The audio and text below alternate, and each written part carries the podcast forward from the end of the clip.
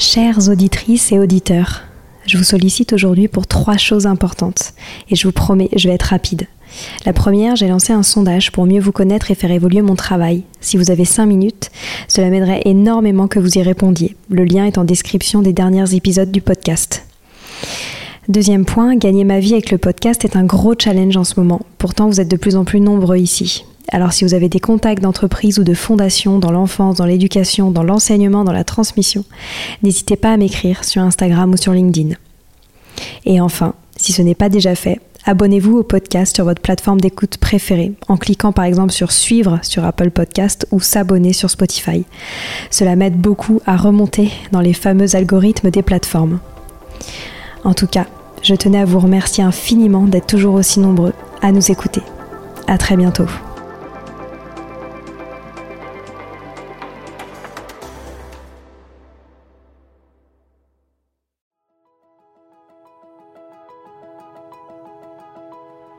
Bonjour à tous, ici Stéphanie Descleb, c'est moi, et Sylvie Descleb pour un nouvel épisode du podcast Les adultes de demain.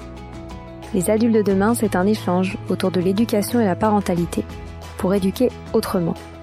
C'est aussi un livre qui s'intitule Offrir le meilleur aux enfants et qui est disponible dans les librairies et en ligne à partir du 4 mai. Vous trouverez le lien sur notre compte Instagram et sur notre site lesadultesdedemain.com.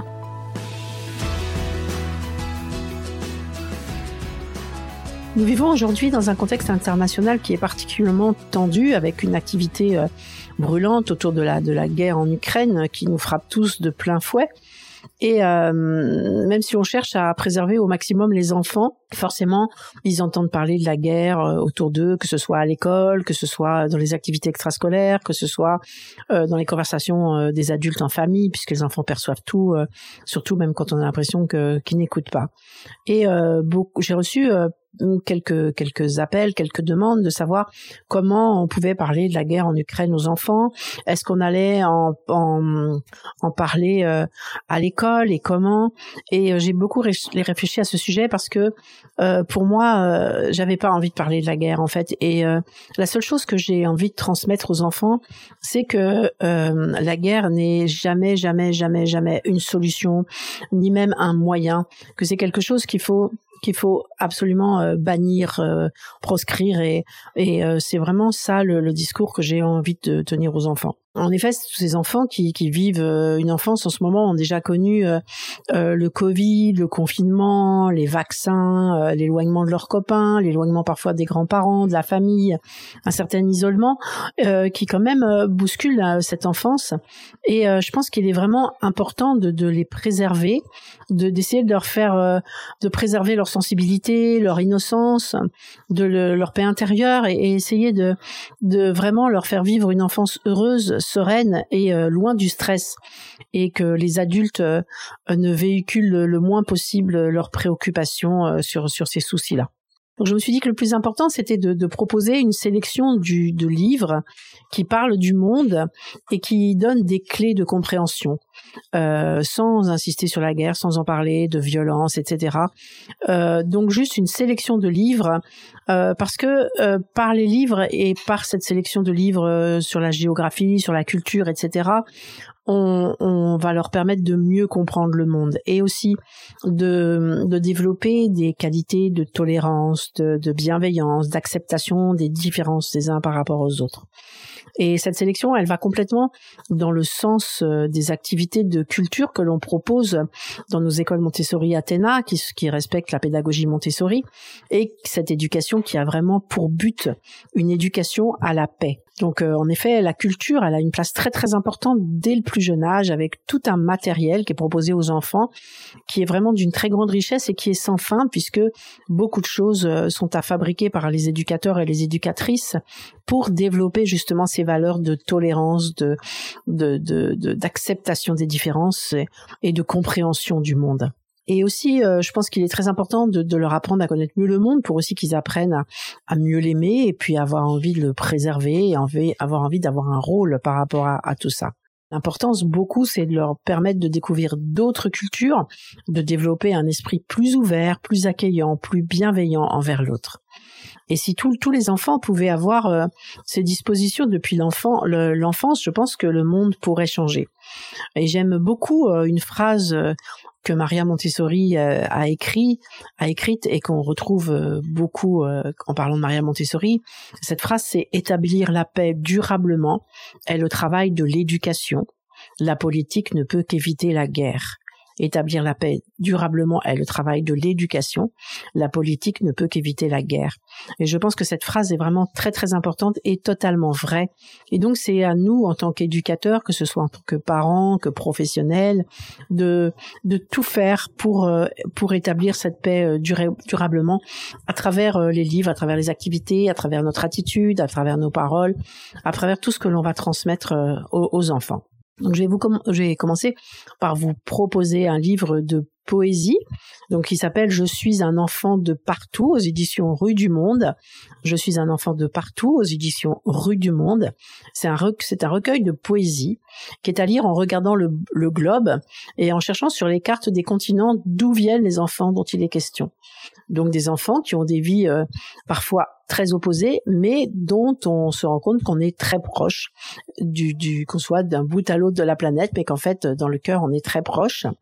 Euh, parce que ça c'est vraiment très important que l'enfant prenne conscience que même si on vit différemment, si on a des maisons différentes, si on a des, on vit avec des animaux autour de nous très différents, des paysages différents, des, une cuisine différente, euh, donc une culture différente. À l'intérieur, les enfants sont tous les mêmes, les êtres humains sont tous les mêmes. Ils reçoivent, ils, ressentent de la joie quand ils sont heureux, ils ont envie de sourire, de rire. Ils ont, ils pleurent quand ils ont de la peine. Et en fait, c'est ça qu'il faut faire prendre conscience aux enfants, c'est que quelle que soit la culture, on est les mêmes à l'intérieur, on, ressent les mêmes émotions. Donc euh, ce livre, il est à lire et à relire pour comprendre que justement, malgré la différence des contextes, les difficultés qui sont rencontrées par chacun, qu'on vienne, qu'on vive en Afrique, en Océanie, en Europe ou en Asie, les enfants se ressemblent tous, pas que les enfants, même les êtres humains. Ensuite, euh, il y a des, il existe des, des recueils de contes et d'histoires du monde pour découvrir les cultures, s'émerveiller, comprendre, aimer et s'enrichir justement des différences, comprendre que les différences vont nous enrichir. Donc euh, moi j'aime beaucoup raconter ce, ce, genre de livres aux enfants, même si ce sont des histoires imaginaires, des légendes, mais en, en les lisant, on, on, entre véritablement dans la culture du pays, on s'imprègne de ses traditions et du coup on comprend mieux certains rites. Et vous savez que ce qu'on comprend mieux, ne nous fait pas peur et donc on le condamne pas. Et en général, à contrario, c'est ce que c'est ce qu'on connaît pas bien qui nous fait peur, qu'on rejette et qu'on condamne. Donc aux éditions Lito, à Litéo, il y a un livre pour presque chaque continent. Il y a des contes d'Afrique, des contes d'Amérique, des contes du Grand Nord, les contes d'Asie. Ils sont très joliment euh, illustrés et ces recueils sont vraiment accessibles au jeune public avec euh, des trames qui sont relativement simples et des histoires plutôt euh, courtes. Donc ces histoires, les contes, ça nous fait parfois sourire et puis ça fait souvent, presque toujours réfléchir grâce à, leur morale. Donc dès 4-5 ans, on va découvrir la géographie avec les, enfants pour aimer et pour comprendre le monde, comme je vous disais. Donc ça permet vraiment d'avoir une compréhension poussée et d'expliquer de nombreux événements contemporain ou historique. Hein. C'est ça qui est important aussi, c'est que les enfants arrivent à comprendre, arrivent à analyser et arrivent à, s'expliquer des choses par rapport aux événements qui se sont passés avant, souvent par rapport à l'emplacement dans, dans, le monde, par rapport à, à la culture, etc. Donc c'est vraiment un, des apprentissages fondamentaux et en Montessori, dès trois ans, les enfants travaillent sur les continents hein, grâce aux, cartes puzzle des continents. Nous aussi, on affiche des cartes sur le monde, on va étudier les animaux du monde, on va étudier les maisons du monde, on va étudier les végétations du monde, les reliefs du monde, etc. à partir de trois ans. Et comme ça, ils vont arriver dans, dans, dans la classe de 6 à 12 ans avec des, des bases solides ils vont avoir découvert des cultures, avoir le vocabulaire, connaître la biodiversité, connaître les contrastes géographiques, connaître les grands monuments et bien sûr euh, connaître bien les habitants du monde, leurs coutumes et leurs habitats. Ils connaissent aussi euh, souvent de, de, façon assez approfondie leur propre continent, et puis euh, ils sont toujours heureux de découvrir euh, les autres continents, les autres continents petit à petit, et après d'élargir leur connaissance au niveau du 6-12 ans où la géographie tient encore une fois une place très importante avec les volcans du monde, les grands fleuves du monde, les les, les, grandes villes du monde, les capitales, les drapeaux, les hymnes, etc. En fait, la géographie est sans fin? On peut, on peut vraiment euh, euh, leur présenter énormément de choses, leur proposer beaucoup de choses, faire des, des exposés plus tard pour qu'ils fassent leurs propres recherches. Et à ce moment-là, ils sont vraiment marqués euh, par ce qu'ils étudient. Donc euh, les ouvrages que, j'ai choisis ici, ils ont tous pour but de, de consolider les connaissances et aussi les, les, développer pour les enfants qui n'ont pas la chance d'avoir accès à, à ce type d'enseignement et à tout ce matériel que l'on met à disposition euh, dans nos écoles. Donc il y a un livre qui s'appelle le livre qui s'appelle Carte, comme une carte de géographie avec un S, qui est aussi aux éditions Rue du Monde. Et ça c'est vraiment une, une, pépite pour moi, parce qu'il y a 50 cartes pour faire le tour d'une quarantaine de, de, pays. Donc ce livre, il peut être regardé euh, par des enfants qui sont qui sont pas encore lecteurs, parce qu'il y a énormément euh, de d'illustrations très riches. Et les enfants par contre qui sont lecteurs s'y retrouveront aussi parce qu'ils vont pouvoir euh, justement se cultiver, apprendre, lire tout ce qu'ils veulent. Donc il peut être lu dans n'importe quel sens, ou il peut juste être ouvert à un pays, euh, à une page pour euh, pour étudier un pays particulier. Et vraiment, c'est vraiment une mine d'informations, tant au niveau géographique qu'au niveau culturel.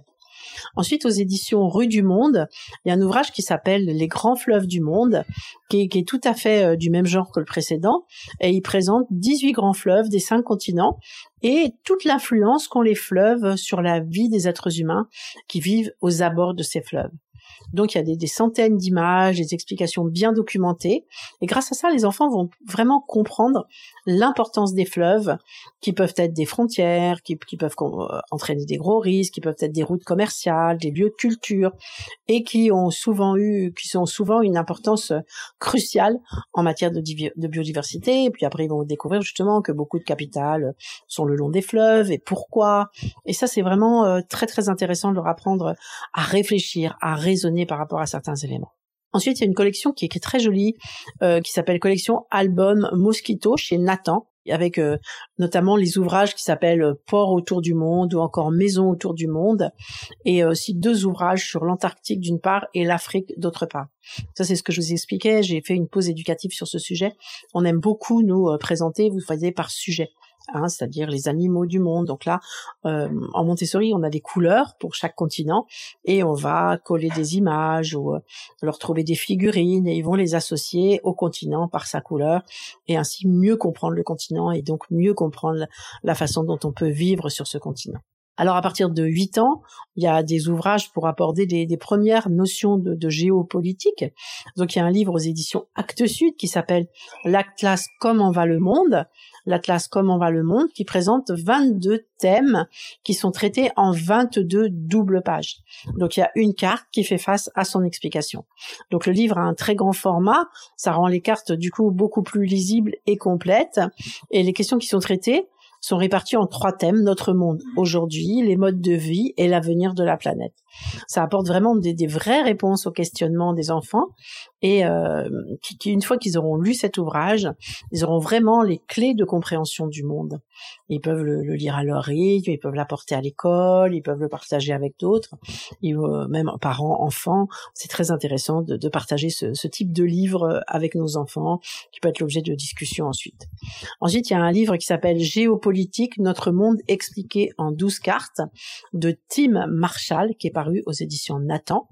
Et là, c'est vraiment à proprement un, un livre livre de géopolitique à destination des enfants. Donc il traite de la Chine, de la de la de la Russie, des États-Unis, du Canada, de l'Europe, de l'Afrique, du Moyen-Orient, de l'Inde, du Pakistan, de la Corée, du Japon, de l'Amérique latine, de l'Australie et de l'Arctique. Et donc il est vraiment euh, assez complet. Et après après cette lecture, l'enfant comprend que l'histoire d'un pays, l'histoire d'un peuple est vraiment liée à l'endroit où il se trouve, à la géographie, aux ressources naturelles. Dans ce livre, la géographie et l'histoire sont intimement imbriquées et expliquent du coup la complexité des relations internationales.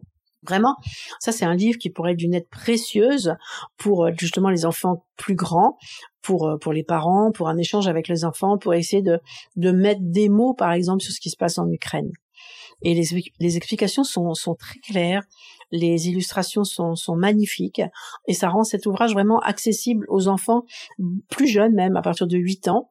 Et puis, euh, ça va intéresser vraiment les enfants au-delà de 12 ans parce que c'est vraiment euh, très bien fait et, très intéressant. Voilà. Donc vraiment, pour moi, ce qui est plus important, parce que par ce que j'ai envie de, vous transmettre pour les enfants, c'est vraiment cette connaissance de la géographie, de l'histoire, de, de, ce qui s'est passé avant pour comprendre ce qui s'est passé après, de, de, de, la façon dont les, dont les enfants et les adultes vivent et que, que justement ces différences, il faut les, les connaître, il faut les, les apprécier et se rendre compte que que, que voilà, c'est ces différences qui, qui nous construisent, qui nous aident, qui nous permettent de devenir meilleurs et qui qui vont construire cette paix dans le monde. Et je pense que c'est un moment vraiment très important pour euh, pour lire ce genre de, livres avec les enfants et aussi pour euh, pour leur présenter du matériel, des globes, des atlas, et, et, vraiment et des cultures différentes, et vraiment mieux comprendre le monde pour pour mieux accepter l'autre et ne pas lui faire la guerre. Voilà, c'est fini pour aujourd'hui. On espère que cet épisode vous a plu. Avant de se quitter, on a quand même besoin de vous. Si après avoir écouté cet exposé, vous ressortez avec plein d'idées pour apporter le meilleur aux enfants, n'oubliez pas de nous laisser 5 étoiles et un petit commentaire sur Apple Podcast, sur iTunes ou toute autre plateforme d'écoute de podcast. Cela nous aidera à mieux ressortir et surtout à nous motiver pour continuer cette aventure ensemble. Si vous avez des suggestions, des idées de thèmes, des questions à poser, n'hésitez pas à nous contacter sur les réseaux sociaux, Instagram ou LinkedIn, en tapant les adultes de demain. Nous serions ravis d'échanger avec vous. Si vous souhaitez en savoir davantage sur Sylvie, je vous invite vraiment à aller voir son blog sylvidesclep.com ou à la suivre sur Instagram en allant sur son profil sylvidesc, D-E-S-C, du Montessori.